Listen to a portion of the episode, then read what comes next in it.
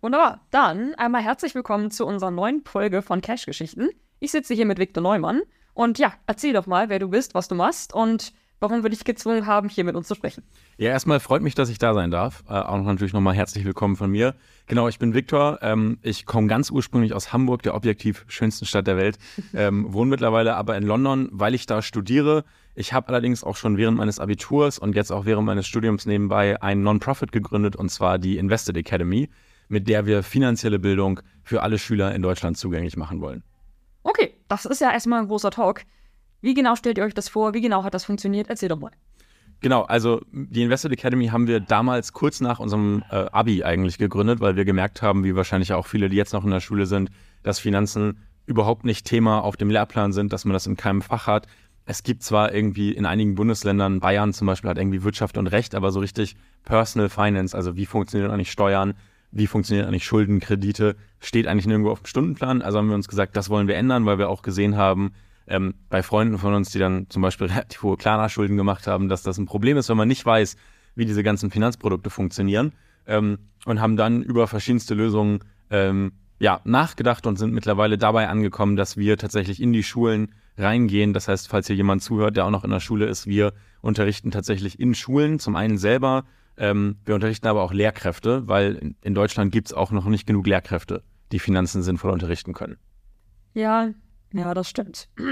Ich spreche hier nicht aus Erfahrung und auch nicht von dem, was ich schon von Lehrern gesehen habe. Nein, keineswegs. Und äh, an meine Lehrer, die mich eventuell hören und an meiner lieblichen Stimme wiedererkennen sollten, ich rede auch nicht über euch, keine Sorge.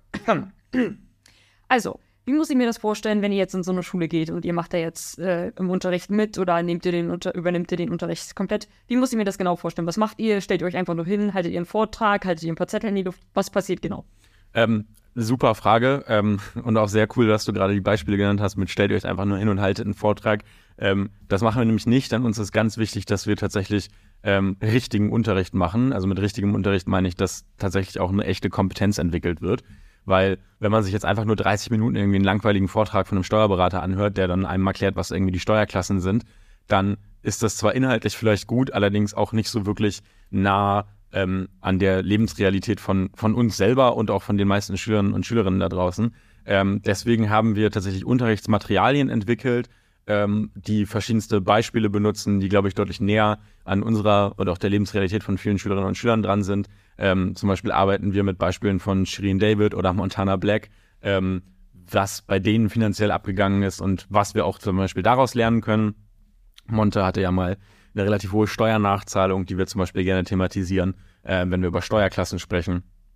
Äh, es gibt ja aber auch den einen oder anderen YouTuber auch aus dem Großraum Hamburg, der ähm, Probleme auf YouTube mit einer Privatinsolvenz hatte, ähm, der früher, glaube ich, mal Gaming gemacht hat. Ähm, darüber sprechen wir zum Beispiel auch viel, wenn es ums Thema Schulden geht. Genau, aber Tacheles, was genau machen wir? Ähm, wenn ihr jetzt zum Beispiel Schüler oder Schülerin seid, dann kommen wir in eure Schule und bilden eure Lehrkräfte aus. Also wir erklären euren Lehrkräften alles, was die über Finanzen wissen müssen, damit die euch das dann beibringen können. Weil, ich habe eben schon gesagt, ich komme aus London, ähm, Kollegen von mir, wir sind alle ehrenamtlich, by the way, keiner von uns wird bezahlt, die wohnen und studieren in Lissabon oder in, in München ähm, oder auch in Berlin. Also wir sind über ganz Deutschland verteilt und es ist einfach unmöglich, überall in Deutschland selber Unterricht zu geben. Das machen wir also nur noch selten, sondern wir gehen dann in die Schulen äh, und bilden die Lehrkräfte aus und das machen wir dann gesammelt. Also dann gibt es eine Lehrkräftefortbildung pro Bundesland ähm, oder pro Region, wo wir dann eben den Lehrkräften das Ganze erklären. Okay. Und jetzt gehen wir mal davon aus, äh, ich finde das jetzt als Schülerin richtig geil. Ich würde das ganz gerne machen. Ich würde mich gerne informieren, aber irgendwie scheint da bei meinen Lehrern jetzt so nicht die hohe Motivation zu sein und der Direktor guckt mich auch nur an, als äh, hätte ich sonst nichts Besseres zu tun, als seine Zeit zu verschwenden. Also, was macht man dann? Was soll ich tun? Kann ich mich bei euch auf der Website irgendwie informieren? Gibt es Anlaufstellen, an die ihr mich verweisen würdet? Was soll ich tun? Ähm, also, wenn man jetzt zuhört und Schülerin oder Schüler ist, dann kann man sich einfach bei uns über die Website melden. Da haben wir so eine coole Online-Form. Äh, man kann es aber auch einfach eine E-Mail schreiben oder auch eine, eine, WhatsApp. Da ist auch eine Handynummer zu finden. Ähm, und dann äh, könnt ihr uns einfach kontaktieren und sagen, hey, ich bin von der und der Schule, ich würde gerne, dass bei mir in der Schule auf dem Stundenplan Finanzen stehen und dann kümmern wir uns um alles weitere. Wir rufen dann im Zweifel eure Lehrkräfte an, rufen bei euch in der Schule an, sprechen mit denen darüber, wie wir das möglich machen können, ähm, bilden die dann im Zweifel aus, kommen auch, je nachdem, ob es halt zeitlich passt, auch selber zu euch an die Schule und machen mit euren Lehrern zusammen ein, zwei Unterrichtsstunden ähm, und sorgen dafür, dass bei euch einfach Finanzen auf dem Schulplan steht. Okay, und wenn du sagst Finanzen, was genau? Also über Steuern hatten wir schon gesprochen, aber es gibt ja noch ein bisschen mehr. Also beispielsweise, wenn ich jetzt irgendwie rausfinden möchte, wie will ich meine eigene erste Wohnung irgendwie finanzieren. Würdet ihr mir da helfen? Oder wenn es um Studium geht, Stipendium etc., würdet ihr mir da helfen? Ausbildung? Genau, also genau erstmal super wichtige Frage, was gehört eigentlich zum Thema Finanzen alles dazu? Es ist ja ein riesiges Thema. Wer von euch oder wer schon mal Finanzen auf YouTube eingegeben hat, findet da Videos zu hunderttausenden Themen über ganz normal, was ist eine Steuerklasse, bis hin zu Krypto-Trading-Bots. Ähm, wir haben das Ganze ganz simpel runtergebrochen auf sechs Bereiche, auf sechs Kompetenzen, ähm, die man, die ihr bei uns lernt ähm, weil uns wichtig ist, dass wir euch nicht einfach irgendwelche Fakten vermitteln, die man dann auch relativ schnell wieder vergisst, sondern dass eine wahre Kompetenz, also eine echte Fähigkeit einfach hängen bleibt. Ähm, und diese Kompetenzen haben wir uns nicht einfach selber ausgedacht, sondern das Ganze ist, wie man so schön sagt, wissenschaftlich erarbeitet worden äh, vom Deutschen Institut der Erwachsenenbildung. Mhm. Ähm, und die haben nämlich mal 2015 ähm, ein Kompetenzmodell erarbeitet, wo eben sechs Kompetenzen äh, drinstehen, über die wir dann auch den Unterricht führen. Das sind Sachen wie Einnahmen, also wo bekomme ich überhaupt mein Geld her? Da müssen wir erstmal anfangen, wo, was für Möglichkeiten habe ich überhaupt Geld einzunehmen? Da sprechen wir dann zum Beispiel auch über Nebenjobs ähm, und auch darüber, wie man zum Beispiel im Studium einen Job findet, wie man sich das Studium finanzieren kann, was sind eigentlich die verschiedenen Einkommensquellen. Ähm, der zweite Block ist dann ganz simpel, wenn wir Geld eingenommen haben, wir müssen es auch ausgeben, also Ausgaben. Ähm, wofür gebe ich überhaupt mein Geld aus? Was gibt es für verschiedene Arten von Ausgaben? Ähm, was muss ich da alles beachten? Dann ist natürlich das ganze Thema Steuern, Geldsystem und so weiter ein, ein Riesenthema. Ähm, dann aber auch Budgeting. Also ich weiß nicht, wer von euch schon mal den Begriff Haushaltsbuch gehört hat. Ähm, hast du vielleicht auch schon mal gehört, Haushaltsbuch, Budgeting-App? Ähm, wenn ich jetzt Ahnung, 1000 Euro im Monat verdiene während des Studiums, wie muss ich dann diese 1000 Euro möglichst sinnvoll auf meine Ausgaben verteilen, dass ich am Ende noch ein bisschen was übrig habe vielleicht. Ähm, dann ist natürlich aber auch das Thema Schulden ein großer Punkt, über den wir sprechen. Gibt es überhaupt gute Schulden? Gibt es schlechte Schulden? Was müssen wir darüber wissen? Was für Schulden sollte man auf jeden Fall ganz objektiv gesehen einfach vermeiden? Was für Konditionen gibt es? Dann sprechen wir ganz viel über das Thema, ähm, also neben Schulden auch natürlich Aktien und Vorsorge. Ähm, wenn ich jetzt sage ganz viel, nicht mehr als in den anderen Themen, aber es ist natürlich auch ein Thema, was einfach viel nachgefragt wird, ähm, weil viele Schülerinnen und Schüler natürlich so bei Aktien vielleicht mal einen Film dazu geguckt haben oder so und dann da auf jeden Fall viele äh, Fragen zu haben. Genau, aber das sind so grob die sechs äh, Grundkompetenzen, über die wir sprechen. Okay, und würdest du dann sagen, eure Zielgruppe sind dann auch wirklich alle Schülerinnen und Schüler oder das sind eher die, die jetzt auf dem Gymnasium sind, beziehungsweise Abitur anstreben und dann studieren wollen? Oder die, die jetzt, äh, weiß ich nicht, eine Ausbildung machen wollen? Oder, oder, oder. Da gibt es ja zig Möglichkeiten, zig Hintergründe. Nehmen wir jetzt beispielsweise mal mein Beispiel, Migrationshintergrund väterlicherseits, mütterlicherseits, naja, grob gesagt im Stich gelassen. Ähm, weder das Kindergeld nachher bekommen, noch irgendwie Unterhalt oder sonst irgendwas. Das war so, ja, bitte sehr, du bist in der Welt, viel Spaß, komm mal klar. Also ähm, würdet ihr dann auch helfen? Es gibt da ja auch noch Abstufungen, also wie muss ich mir das vorstellen? Wem würdet ihr jetzt helfen und wie sieht es auch vielleicht alterstechnisch aus? Habt ihr da irgendwie eine Zielgruppe? Ist man vielleicht auch irgendwann in Anführungszeichen zu alt, um, um bei euch zu lernen? Wie sieht das aus? Also erstmal, wenn, wenn man über das Thema nichts weiß, um den Punkt direkt aus dem Weg zu räumen, zu alt ist man nie. Also ich habe auch häufig, ähm, also ich habe ja eben, eben schon gesagt, ich studiere selber noch, aber ähm, ich arbeite auch und häufig habe ich auch Kollegen, die auf der Arbeit zu mir kommen und dann sagen, hey, Victor, kannst du mir, kannst du mir mal erklären, wie ich hier einen Sparplan einrichte und so. Ähm, ich habe auch teilweise Lehrkräfte, die auf mich zukommen. Also ich habe mal ähm, in der Schule unterrichtet und, und dann kam die Lehrerin in der Klasse, wo ich mit unterrichtet habe, in der Pause auf mich zu und hat mich gefragt, du Victor, ähm, soll ich eine Sondertilgung von meinem Hauskredit machen oder soll ich das Geld vielleicht lieber irgendwo anders hinlegen? Ähm, also ihr seid nie zu alt, um euch über Finanzen zu informieren und um da äh, euch zu fragen und auch nie zu alt, um da noch Ordnung reinzubringen. Das ist erstmal ganz wichtig. Also es ist quasi nie, nie, nie verloren, das Thema. Ähm, dann aber zu der, zu der ersten Frage, so an wen richtet sich das überhaupt? Ähm, und uns stellt sich die Frage eigentlich gar nicht. Wir richten uns an alle, die das Thema brauchen, was, was in Deutschland halt alle Schülerinnen und Schüler sind. Und wir versuchen natürlich vermehrt vor allem auch die Leute zu erreichen, bei denen es auch wirklich einen großen Unterschied macht. Das bedeutet, wenn ihr zum Beispiel oder wenn, wenn jetzt irgendeine Schülerin, eine Schüler ähm, in der neunten Klasse ist und äh, aber nach der zehnten eine Ausbildung plant, dann ist das Thema Finanzen halt in der neunten und zehnten Klasse auf einmal super wichtig, weil in anderthalb Jahren werde ich mein eigenes Geld verdienen und muss ich im Zweifel selber mit meinem Geld klarkommen. Ähm, das heißt, da setzen wir dann zum Beispiel an. Wenn man jetzt aber sagt, okay, ich mache ein Fachabitur und möchte danach äh, auf die Fachhochschule und irgendwas studieren, ähm, oder ein duales Studium machen oder so, dann setzen wir natürlich auch im Zweifel in der 10. und 11. Klasse an, weil ähm, die Themen sind natürlich für alle relevant. Also ob ich jetzt in der 9. Klasse bin oder in der 10. und mal Ausbildung anfange oder halt in der 11. und ähm, ein duales Studium machen möchte, das Thema Schulden und, und Steuern ist, ist für jeden relevant. Und wo seht ihr da so die größten Schwierigkeiten oder wo siehst du da vielleicht auch die größten Schwierigkeiten, die größten Herausforderungen, wenn du jetzt in der Schule bist und das jetzt unterrichtest, also sei es, dass du jetzt wirklich vor einer Klasse stehst oder sei es, dass du jetzt irgendwie vor dem Seminar stehst mit den Lehrern. Wo siehst du da die größten Herausforderungen? Wo sagst du vielleicht auch selbst, okay, hier merke ich, das sind vielleicht noch Vorurteile verankert oder das sind allgemein noch Probleme, Hürden, die man dringend überwinden muss, Dinge, die man vielleicht dringend irgendwie abbauen muss? Also ich glaube, ein ganz großes äh, Vorurteil ähm, oder ein, nicht Vorurteil, aber Problem ist halt so, ähm, das wird uns auch immer wieder gesagt, so ja, Finanzen und Aktien, das ist was für Rich Kids. Ähm, und da muss man natürlich ganz klar dazu sagen, erstens, was ich gerade eben schon erklären durfte, Finanzen sind nicht nur Aktien. Aktien sind ein kleiner Teil von dem ganzen Thema Finanzkompetenz. Das bedeutet, die, das Vorurteil können wir erstmal aus dem Weg räumen. Und der zweite Punkt ist, Finanzen ist ganz im Gegenteil, gerade was was nicht für Rich Kids in Anführungsstrichen ist, sondern eben für Leute, ähm, die halt einfach ihr Geld sinnvoll kontrollieren wollen. Wir sagen immer, wir wollen, dass du dein Geld kontrollierst, bevor dein Geld dich kontrolliert. Das bedeutet natürlich, Finanzen ist, ist auf jeden Fall was für alle. Ähm, da haben wir, wie gesagt, hier und da mit ein, zwei Vorurteilen zu kämpfen. Auch in der Politik wird das Thema hier und da ein bisschen falsch dargestellt. Ähm, es werden vielleicht auch falsche Beispiele und Player genommen, wenn man jetzt zum Beispiel sich die in Anführungsstrichen Finfluencer-Szene anguckt. Also ähm, die Leute, die auf Social Media über Finanzen sprechen, dann wird natürlich super viel über Aktien gesprochen. Einer der größten Kanäle in Deutschland, der damit angefangen hat, hieß im Namen schon Aktien mit Kopf. Ähm, so, ähm, das bedeutet natürlich, es wird viel immer über Aktien gesprochen, was dann eben dieses Vorurteil auslöst, aber eigentliche Finanzbildung ist so viel mehr als nur Aktien und dadurch ist es auch für alle da.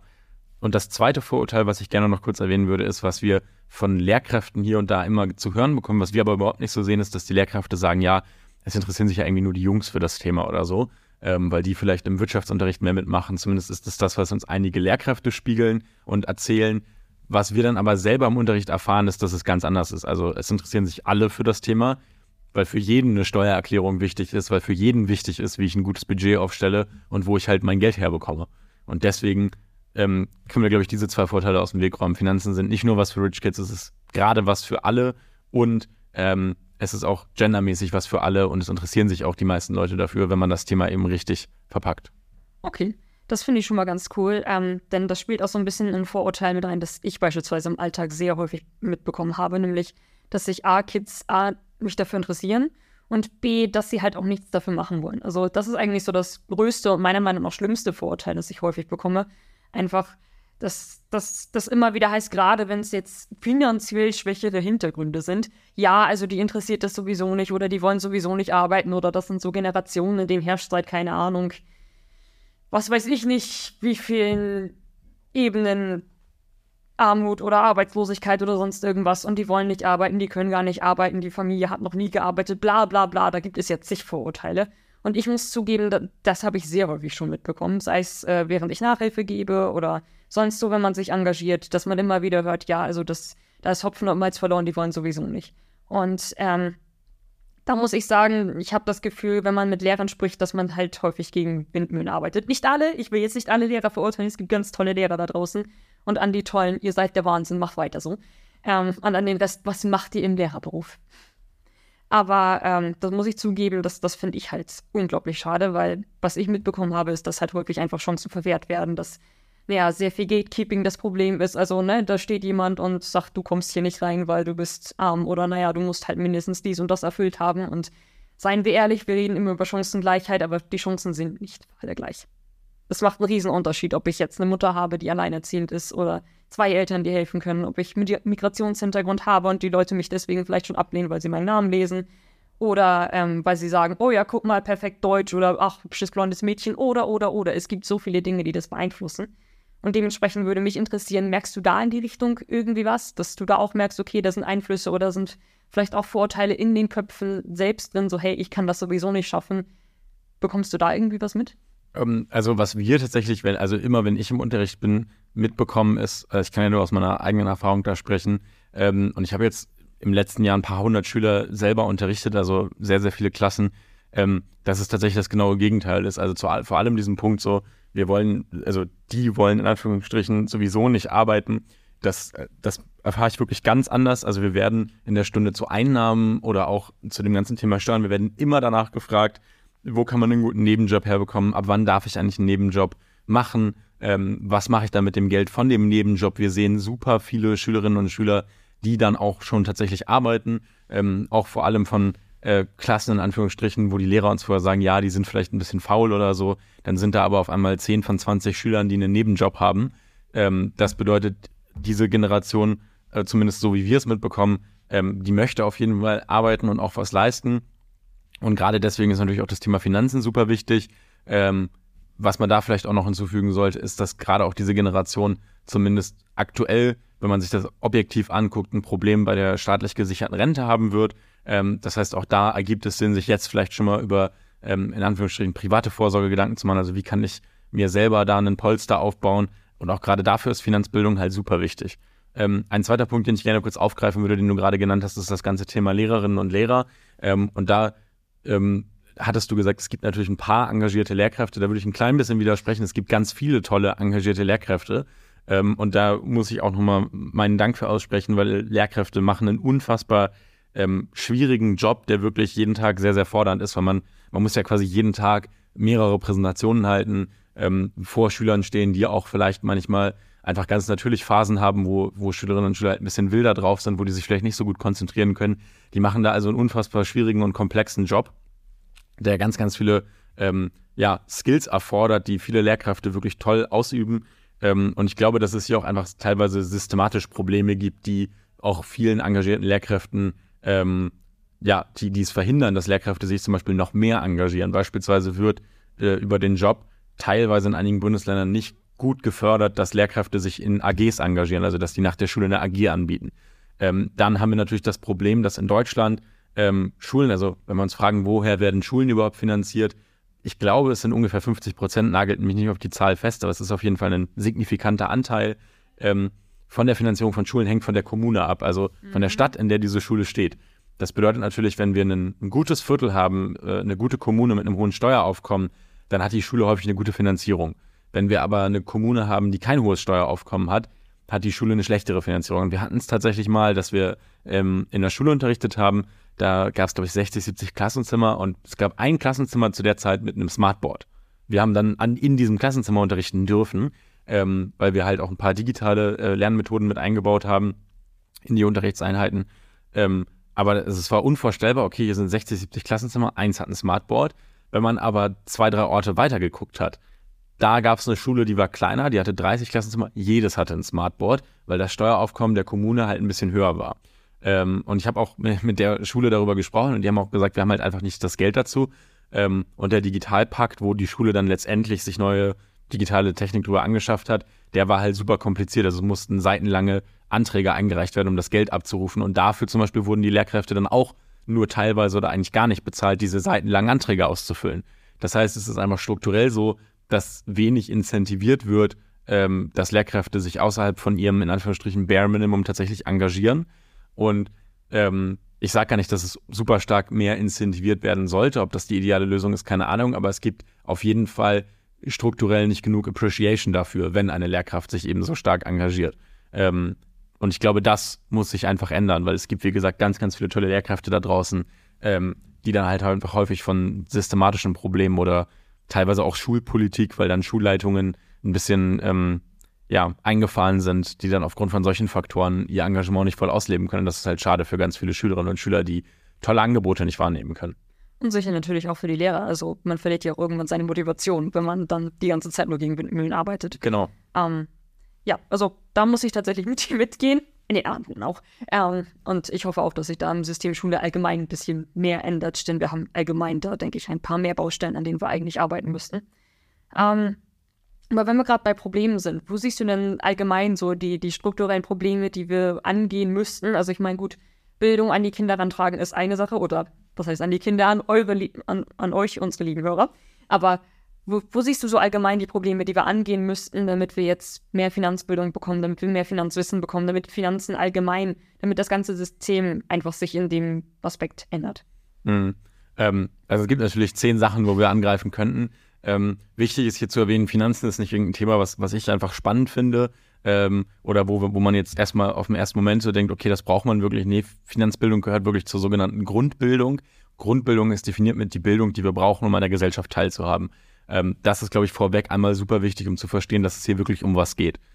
Was muss sich jetzt im System ändern oder in, im Schulsystem? Ähm, ich glaube, die erste Sache, die sich ändern muss, ist natürlich ganz klar, dass es einfach auf die Stundenpläne in unseren 16 Bundesländern kommt. Das ist nun mal eine sehr, sehr schwierige und auch lang, langjährige Angelegenheit, in wirklich 16 Bundesländern die politische Arbeit zu leisten, das auf die Stundenpläne zu bringen. Ähm, und es ist auch nicht ganz trivial, weil man hat nur eine begrenzte Anzahl Stunden. Wir können nicht immer jedes Problem, was wir in der Gesellschaft haben, einfach auf die Schule abwälzen und dann einfach sagen, ja, okay, was, was streichen wir jetzt dafür? Die Frage ist auch nicht leicht zu beantworten. Ähm, wir können, wie gesagt, nicht jedes Problem abwälzen. Im Fall Finanz, Finanzen müssen wir das aber in die Schule bringen. Es führt keinen Weg dran vorbei, weil es eben Grundbildung ist und weil es jeden erreichen muss. Das heißt, politische Arbeit ist natürlich ein ganz, ganz wichtiger Aspekt.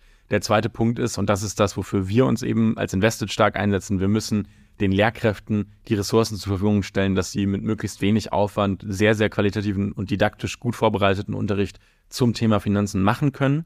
Dann müssen wir auch dafür sorgen, dass wirklich jede Lehrkraft darauf Zugriff hat. Also wenn wir jetzt, wie gesagt, an diese Schulfinanzierung denken, die ich eben erwähnt habe, ähm, wenn wir jetzt zum Beispiel sagen, wir machen irgendwie einen, einen Aktionstag in der Schule oder ähm, und, und der kostet dann was pro Schüler oder die Materialien kosten jetzt irgendwas, wenn der Lehrer sich die Materialien runterladen möchte, ähm, für den Lehrer im Zweifel sogar, dann kann das auch nicht funktionieren. Also wir müssen wirklich einen Zugang sichern, dass wirklich alle an diese Materialien, ähm, an diesen Unterricht rankommen können, weil wir sonst tatsächlich die gesellschaftlichen Strukturen, die wir aktuell haben, nur noch weiter verstärken und nur reicheren oder besser gestellten Kommunen diesen Zugang dazu geben.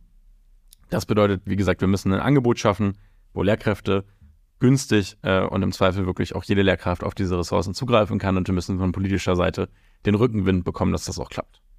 Okay, und was würdest du sagen, was wir jetzt als Einzelne tun können? Also, ich meine, seien wir ehrlich, unsere Hörerschaft, die werden jetzt wahrscheinlich nicht alle die dicken Taschen haben, vermute ich mal stark. Also, was, was kann man machen? Man hat vielleicht nicht den großen Geldbeutel, aber man möchte helfen. Man möchte, man hat vielleicht auch nicht das große Finanzwissen selbst. Habe ich ja beispielsweise jetzt auch nicht so, also ich habe jetzt nicht studiert. Ich recherchiere brav, ich informiere mich brav. Wir sitzen in Talks mit Experten, wie jetzt dir.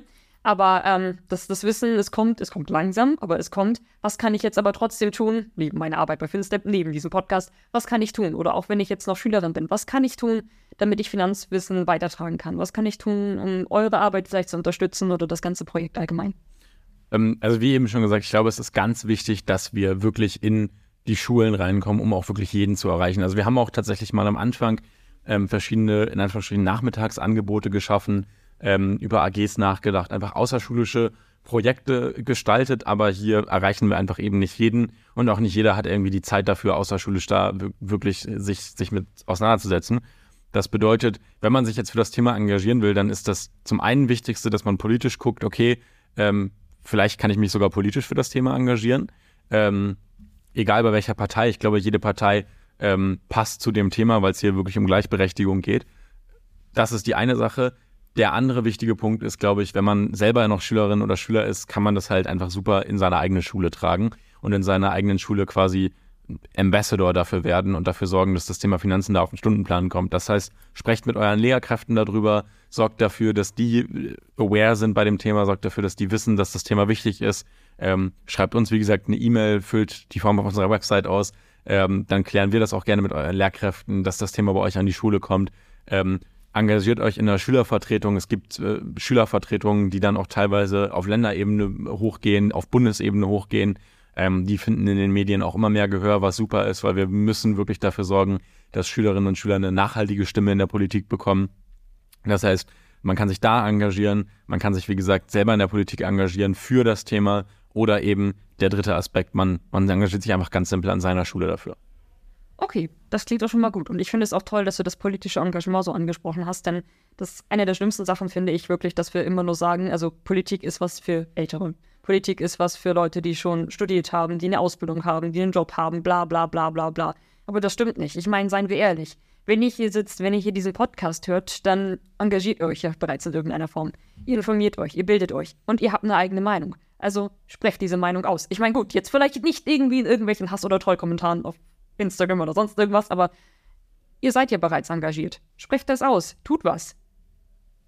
Ja, also sich an einer konstruktiven Debatte zu beteiligen und da gute fundierte Argumente zu bringen, ist, glaube ich, nie falsch. Und es ist auch noch nie zu früh. Auf jeden Fall. So, jetzt machen wir aber einen harten Cut. Ähm, denn du bist ja eben am Studieren und du bist im Ausland am Studieren. Und, ähm, oder naja, du bist zumindest dann, denke ich mal, häufiger in London. Und dementsprechend würde mich mal interessieren, und ich denke auch ein paar äh, unserer Hörer da draußen, wie genau funktioniert das? Also, wie hast du das gemacht? Wie bist du das angegangen? Wie teuer ist das Ganze? Wie finanziert man das? Erzähl doch mal. Ähm, genau, also wie am Anfang schon angesprochen, äh, ich absolviere mein, mein Studium im Ausland, also auch mein Bachelorstudium, also mein erstes Studium auch im Ausland. Ähm, ich bin damals darauf gekommen, im Ausland zu studieren. Also ich wollte ursprünglich wollte ich immer ganz stumpf einfach BWL studieren, irgendwie in Frankfurt oder in München.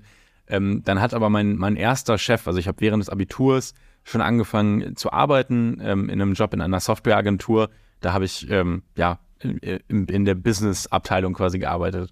Und da hat mein erster Chef mal zu mir gesagt, dass es eine blöde Idee wäre, wenn ich, also ich ganz konkret BWL studieren würde, weil er mich ein bisschen kannte und meinte, da, da wirst du nicht glücklich, ähm, weil du lernst da nicht, nicht so viel was, was man sich nicht auch so in Anführungsstrichen beibringen kann. Zumindest für das, was du später machen möchtest. Ähm, ich habe dem damals vertraut und habe gesagt, okay, wenn ich nicht BWL studieren möchte ähm, oder sollte, wenn du das sagst, ähm, was kann man dann machen? Und ich habe mich dann damit auseinandergesetzt, was für Themen ich spannend finde. Ähm, und ich studiere ähm, Science und Technology Studies. Das klingt jetzt ominös. Es ist im Endeffekt so ein bisschen die Politik der Wissenschaft. Also wie, wie viel Macht sollte Wissenschaft haben? ähm, wie sollte Wissenschaft in der Gesellschaft äh, eine Rolle spielen, wie viel sollten wir auf Wissenschaft hören, gibt es überhaupt die eine Wissenschaft, ist Wissenschaft neutral? Ähm, ich setze mich mit diesen ganzen Themen auseinander, akademisch im Studium. Ähm, und ich bin damals darauf gekommen, weil einer meiner Professoren, ähm, der mich auch unterrichtet hat jetzt, ähm, damals für die britische Regierung ähm, unter anderem die Gesetze mitentworfen hat für selbstfahrende Autos. Und das fand ich einfach ein super spaciges und cooles Thema habe dann geguckt, okay, wer, wer hat das gemacht, wer hat dazu akademisch gearbeitet und habe mir dadurch diesen Studiengang gesucht. Also so kam es ganz simpel gesagt dazu, dass ich jetzt im Ausland studiere, weil man kann das in Europa ähm, mit diesen Professoren eben nur an, an meiner Uni studieren. Okay, und wie hat das Ganze dann funktioniert? Also du hast dich dann beworben, also hast eine Bewerbung abgeschickt für die Uni, nehme ich mal an. Ähm, bist dann vielleicht doch hoffentlich irgendwann zügig angenommen worden oder musstest lange zittern, wer weiß. Ähm, und äh, wie hast du das dann gemacht? Also du hattest dann deine, deinen Immatrikulationsbescheid, nehme ich mal an, also ne, den, den Wisch von der Uni, ja, okay, das kommen, das lernen, ist in Ordnung. Und ähm, dann hast du dir eine Unterkunft besucht. Wie hat das funktioniert? Ähm, also in, in, England ist es so, dass man sich äh, auf fünf Studiengänge für den Bachelor nur bewerben darf, an ganz England. Also wenn ihr in England studieren wollt, dann darf man sich nur auf fünf Studiengänge bewerben. Ähm, das, und ich hatte damals tatsächlich für drei Studiengänge eine Zusage. Ich habe mir dann also erstmal einen ausgesucht, den, den ich jetzt mache. Ich habe mich noch auf zwei, drei andere Sachen beworben. Äh, und es ist im ersten Jahr so, vor allem in London, dass die Uni einem einen Platz in einem Studentenwohnheim garantiert im ersten Jahr. Das heißt, das ist relativ simpel. Man sagt dann einfach seine Präferenzen, wie möchte man wohnen, ähm, in welchem Studentenwohnheim, und dann bekommt man halt eins zugewiesen. Das heißt, das war zum Glück auch relativ machbar. Ich glaube, eine Sache, die noch sehr, sehr wichtig ist zu erwähnen, ist, dass ich vor dem Brexit ähm, nach England gezogen bin. Also ich bin 2020 nach England gezogen in der Hochzeit von Covid, was den Vorteil hat, dass ich noch die vollen Rechte eines EU-Bürgers in England äh, genieße. Ähm, Brexit sagt euch wahrscheinlich was. Ähm, England oder die Großbritannien ist aus der EU ausgetreten, was jetzt die Folge hat, dass Leute, wenn man die jetzt in London in England studieren wollen, ähm, nicht mehr die gleichen Rechte haben wie ich. Ich habe den Vorteil, ich muss weniger Studiengebühren bezahlen, ich muss kein Großvisum beantragen, ähm, ich muss kein, mich nicht um Versicherungen oder so kümmern. Ähm, ich habe also gar keinen bürokratischen Aufwand. Ich kann einfach einreisen, kann da studieren und ganz normal leben. Ähm, quasi so ein bisschen wie als wäre ich Engländer. Ähm, ich hätte auch über die britische Regierung quasi so das britische BAföG beziehen können. Ähm, das heißt, äh, ich genieße eigentlich alle Vorteile, was jetzt leider nicht mehr so ist. Das heißt, ich war da auch äh, zeitmäßig, timingmäßig einfach relativ lucky. Ähm, natürlich sind aber die Studiengebühren auch trotz dessen immer noch sehr hoch. Und hier habe ich das Glück, dass ich dann ähm, kurz nachdem mein Studium begonnen hat, mit einem Stipendium der äh, Stiftung der deutschen Wirtschaft gefördert wurde, ähm, wo ich auch noch der letzte Jahrgang war, der quasi in England gefördert wurde im Bachelor, was auch wieder ein sehr, sehr glücklicher Zufall war. Das heißt, es war auch viel Glück mit dem Spiel, dass das alles so geklappt hat. Okay, sag doch mal, ähm, wenn du magst, wie hoch die Studiengebühren ungefähr sind und äh, musst du die jährlich bezahlen, monatlich, pro Semester? Wie sieht das aus? Also Semester ist ein Halbjahr für, für unsere Hörerschaft. In Gen der Regel meistens. Genau, also in England gibt es keine Semester, es gibt Terms, also man hat drei Terms, quasi drei ähm, ja, drei, drei Drittel des Jahres, das sind ungefähr mal 10, 12 Wochen. Ähm, die Studiengebühren, also man kann natürlich auch online nachgucken, wie teuer die sind. Die sind 9.250 Pfund im Jahr für einen Bachelor. Ich habe aber, wie gesagt, das Glück, dass das Stipendium, was ich habe, einen Großteil, ähm, also wirklich fast 100 Prozent dieser Studiengebühren covert. Das heißt, ich zahle am Ende nicht mehr als äh, jemand, der irgendwie Semestergebühren an einer normalen Uni bezahlen muss. Ähm, wofür ich natürlich relativ dankbar bin. Ähm, dann hilft mir das Stipendium natürlich auch ein bisschen da irgendwie klarzukommen im, im Leben, weil sonst ist England auch relativ teuer ähm, und sehr, sehr schwer machbar. Ähm, genau, aber das heißt, wenn man jetzt in England studieren möchte, dann kann das sehr, sehr, sehr teuer werden. Wenn man jetzt anfangen würde, zahlt man so knapp, glaube ich, 30.000 Euro im Jahr. Ähm, also das wird dann sehr, sehr teuer. Hui, ja. Und an unsere Hörerschaft, ähm, Vergleich Universität Hamburg, Semestergebühr, ich meine, es waren jetzt 330 zuletzt, vielleicht 340 für das Semester. Das heißt, dann zahlt ihr für euer, in Anführungszeichen, Halbjahr dann quasi diese 340 oder 330 Euro und damit ist dann der Rest erstmal abgedeckt und ihr könnt studieren. Die Bücher und so müsst ihr euch dann in der Regel selbst kaufen, aber ne, das ist dann ein anderer Schlag. Genau, also ich würde auch in Frage stellen, ob sich das für die meisten Menschen lohnt, jetzt zu diesem Preis, wenn man den auch komplett selber zahlen muss, in England zu studieren. Okay, also du sagst jetzt so quasi, also für dich ist jetzt noch ganz cool und du nimmst mit, was du kannst, aber würdest du das jetzt nochmal machen oder überlegen, das nochmal zu machen, dann würdest du dich vielleicht dagegen entscheiden, oder? Ja, man muss natürlich bedenken, was, was bekommt man da raus. Äh, und 30.000 Euro im Jahr, wenn man die komplett selber zahlen muss. Also wie gesagt, ich zahle ein Drittel davon und ich muss es nicht selber zahlen, weil ich das Glück von einem Stipendium habe. Ähm, das heißt, für mich ist es jetzt finanziell nur in den Lebenshaltungskosten ein kleiner Unterschied. Ähm, aber wenn man das sonst zahlen muss, dann muss man sich schon wirklich gut überlegen, ob sich das lohnt. Allgemein ähm, sollte man auch wirklich überlegen, in, auch vielleicht nochmal als kleiner Finanztipp, ähm, in welcher Stadt man zum Beispiel studieren möchte. Das kann einen Riesenunterschied machen, auch bei den Lebenshaltungskosten. Ähm, also ich habe Freunde, die studieren in der Münchner Innenstadt, also in München, ähm, die zahlen da an, an Wohnung während des Studiums oder für ihre Wohnung sehr, sehr viel Geld. Ich habe andere Freunde, die studieren in kleineren Städten in Deutschland. Ähm, ich habe einen Kumpel, der zahlt 300 Euro Warmmiete äh, für, für ein normales Studio-Apartment in, in der Stadt, wo er wohnt. Für 300 Euro kriegen Freunde von München, äh, also die in München studieren von mir, nicht mal zwei Wochen Miete gecovert. Also das ist schon, muss man sich gut überlegen ähm, und sollte man, wenn man studieren möchte, auf jeden Fall mit einem Plan, wenn man sich eine Stadt aussucht. Ja, dem kann ich nur zustimmen. Also WG-Zimmer sind hier in Hamburg in den Preisen auch ziemlich hochgeschossen und ich habe selbst jetzt lange eine Wohnung gesucht äh, für unsere Hörerschaft.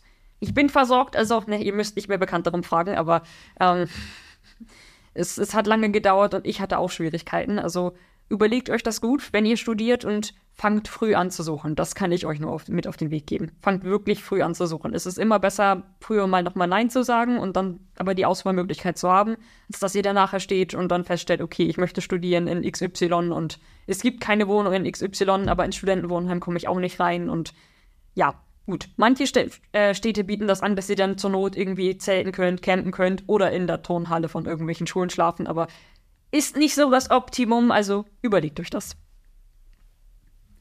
Ähm, ja, aber damit hätten wir jetzt eigentlich erstmal alle großen Themen abgearbeitet. Ich danke dir. Wenn ihr noch Fragen habt, dann ähm, versuchen wir die natürlich gerne nochmal äh, zu beantworten. Dann werden wir Victor nochmal entführen. Aber ansonsten bedanke ich mich ganz herzlich. Vielen Dank, dass ich da sein durfte. Und dann, liebe Hörerschaft, vielen Dank fürs Zuhören und bis zum nächsten Mal. Bis dann. Ciao. Ciao.